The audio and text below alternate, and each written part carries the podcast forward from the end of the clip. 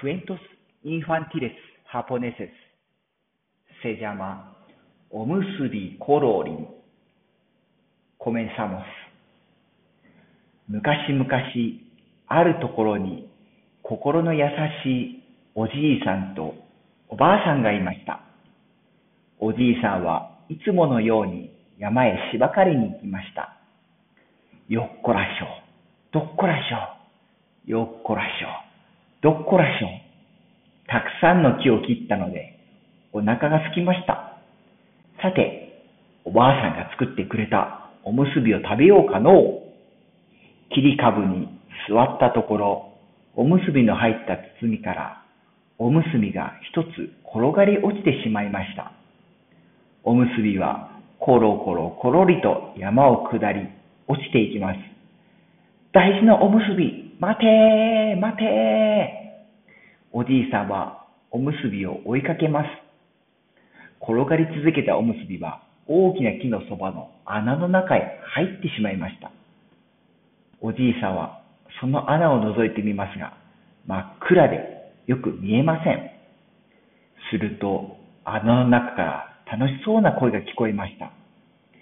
おむすびコロリン、嬉しいな。おむすびコロリン、嬉しいな。驚いたおじいさんは、残りのおむすびをまた穴の中へ入れてみました。おむすびコロリン、嬉しいな。おむすびコロリン、嬉しいな。穴の中からさらに楽しそうな声が聞こえてきます。穴の声が気になったおじいさんは、穴の中へ入ってみることにしました。えいとおじいさんは穴の中をコロコロコロコロ転がり落ちていきました。穴の底にはたくさんのネズミが住んでいました。ネズミたちはおじいさんが落としたおむすびをおいしそうに食べていました。おじいさん、おいしいおむすびをありがとうとネズミたちが言いました。そうかそうか。おいしく食べてくれるなら嬉しいよ。それからおじいさんは毎日おむすびを穴に落としました。おむすびコロリン、嬉しいな。おむすびコロリン、嬉しいな。おじいさんは毎日ネズミの楽しそうな声を聞いていました。ある日、ネズミたちが穴から出てきて、おじいさんに言いました。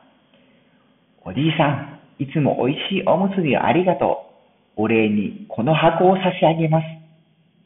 ネズミさん、ありがとう。おじいさんは箱を持って家に帰りました。